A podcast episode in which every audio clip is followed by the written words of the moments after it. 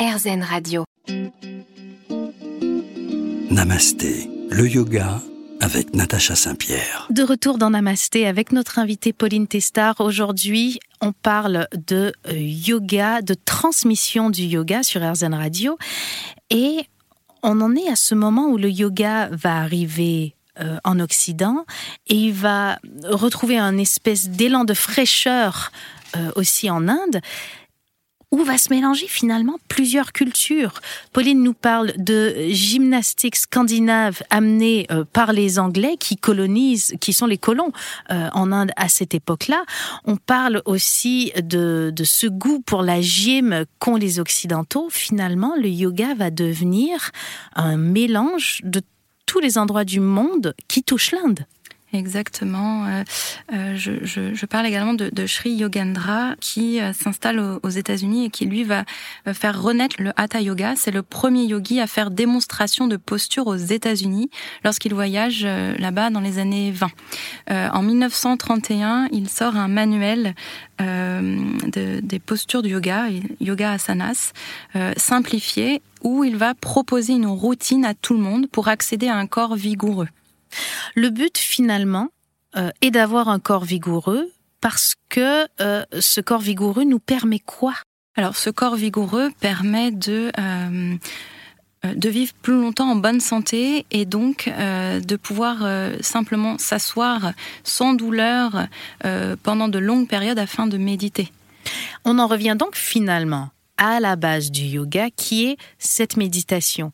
Et on va s'apercevoir que d'avoir pendant des siècles concentré toute notre énergie sur le mental uniquement fait que le corps pêche et va empêcher le mental de s'exprimer dans sa plus grande nature. Et on va se dire, il faut aussi dompter le corps, et par dompter le corps, on veut dire le rendre plus performant pour qu'il n'intervienne plus pour euh, bloquer finalement notre progression spirituelle et psychologique.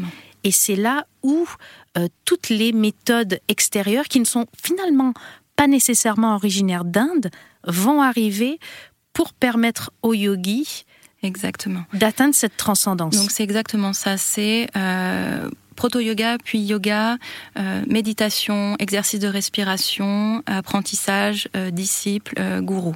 Dans les années 20, les années 30, on a une renaissance mondiale pour la culture physique. Et donc le yoga est lui aussi touché. donc ces, pratiques de posturales vont complètement différer des traditions indiennes anciennes, alors qu'ensuite elles vont s'en réclamer. C'est-à-dire qu'aujourd'hui, le discours qu'on peut entendre, c'est oui, euh, euh, vous pratiquez le guerrier 2, le guerrier 3, comme les anciens yogis autrefois le faisaient. Non, c'est juste à partir des années 20, des années 30, donc finalement, c'est pas si éloigné que ça. Et ces guerriers 2, euh, ces guerriers 3, ces chiens la tête en bas qu'on pratique, qui ont des noms de postures euh, sanskrites, qui font référence, pour la plupart, on l'a vu avec toi dans d'autres émissions, à de la mythologie indienne, sont créés Exactement. Et, et inspirés de d'autres pratiques qui viennent d'ailleurs dans le monde. Il y a une réappropriation, je le vois comme ça, de, de la culture euh, physique, euh, sportive. Euh, des, des, premiers yogis, des premiers professeurs de yoga indiens. Il y a cette réappropriation-là euh, et ils vont créer le yoga moderne qu'on connaît aujourd'hui les professeurs de yoga qui créent le yoga moderne qu'on connaît aujourd'hui, qui est donc ce yoga qui mélange le postural, le pranayama, donc les respirations, euh, et la méditation, et aussi euh, l'étude de textes, euh, est un yoga récent. Exactement. si on est historien, on considère ça comme un yoga récent. C'est un yoga récent. Si vous voulez pratiquer on va dire. J'aime pas ça de, de, dire. Il y a des personnes qui disent vous faites pas un vrai yoga, etc. C'est pas vrai parce que le, yoga a traversé les âges, donc forcément il a été modifié. Mais si vous voulez être puriste et pratiquer le yoga euh, comme le yoga de la création, exactement. Allez vous asseoir en haut de la montagne et, allez méditer, faites des ascèses, euh, travaillez vos exercices de respiration. On va aller s'asseoir en haut de la montagne quelques instants sur RZN Radio et on revient tout de suite avec Namasté. Namasté, le yoga avec Natacha Saint-Pierre. De retour dans Namasté sur RZN Radio. Cette émission touche déjà à sa fin, mais on a la chance de pouvoir garder sur nos fauteuils ici dans les studios d'RZN Radio Pauline jusqu'à la semaine prochaine parce que on va continuer la semaine prochaine de parler de cette transmission du yoga, de la transmission du savoir. Avant de se quitter, comment le yoga est-il reçu quand il arrive en Occident? C'est un élément de curiosité. Les gens qui pratiquent, on les voit comme des fous. Euh, la religion chrétienne, qui est à son apogée, euh, va valider ou, pas du tout euh, tout ça? comment ça se passe? Alors, il faut savoir que hum, ça va se développer essentiellement aux États-Unis d'abord. En 1893, à Chicago, se tient l'exposition universelle.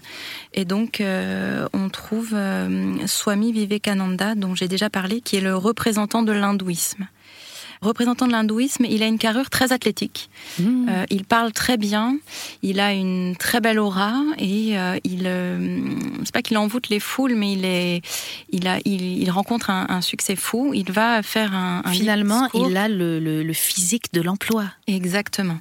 c'est, on va dire, l'intelligence, la sagesse et le corps euh, le corps euh, qui fait rêver. Exactement. Euh, donc à ce moment-là, dans, son discours lors de l'exposition universelle, il prêche la tolérance et la supériorité de la spiritualité de l'Inde sur l'Occident décadent.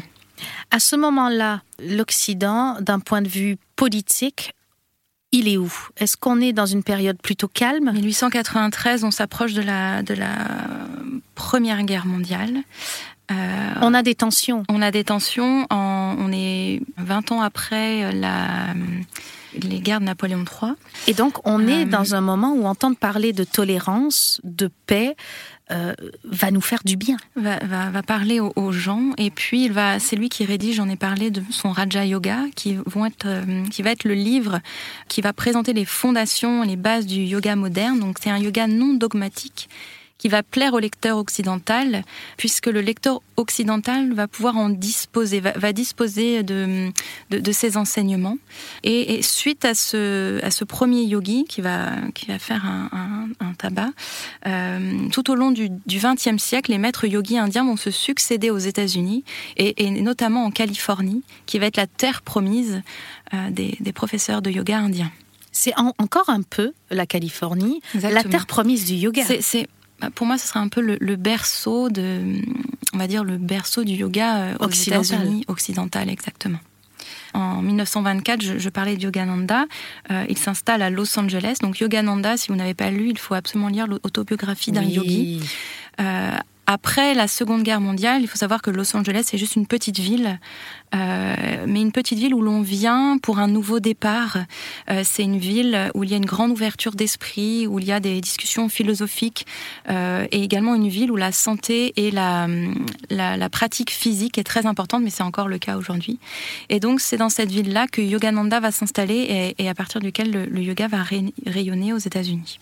Yogananda va voyager, va propager le, yoga partout aux États-Unis jusqu'en Europe? Alors, euh, c'est un peu plus compliqué que ça. Ce qui se passe, c'est que dans les années 50-60, les Indiens vont avoir du mal à s'installer aux États-Unis à cause des histoires d'immigration.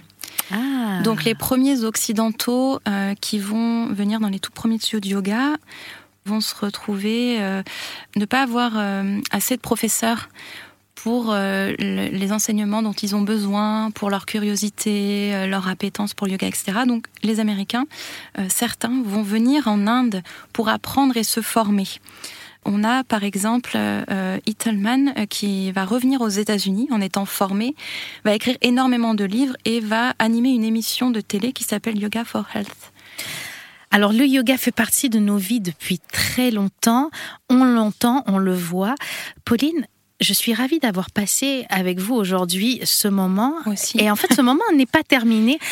Restez avec nous, revenez nous voir la semaine prochaine dans Namasté, puisque on va continuer de parler de cette transmission du yoga des années 20 jusqu'à aujourd'hui. Comment il se fait, comment il se propage, comment il se modifie.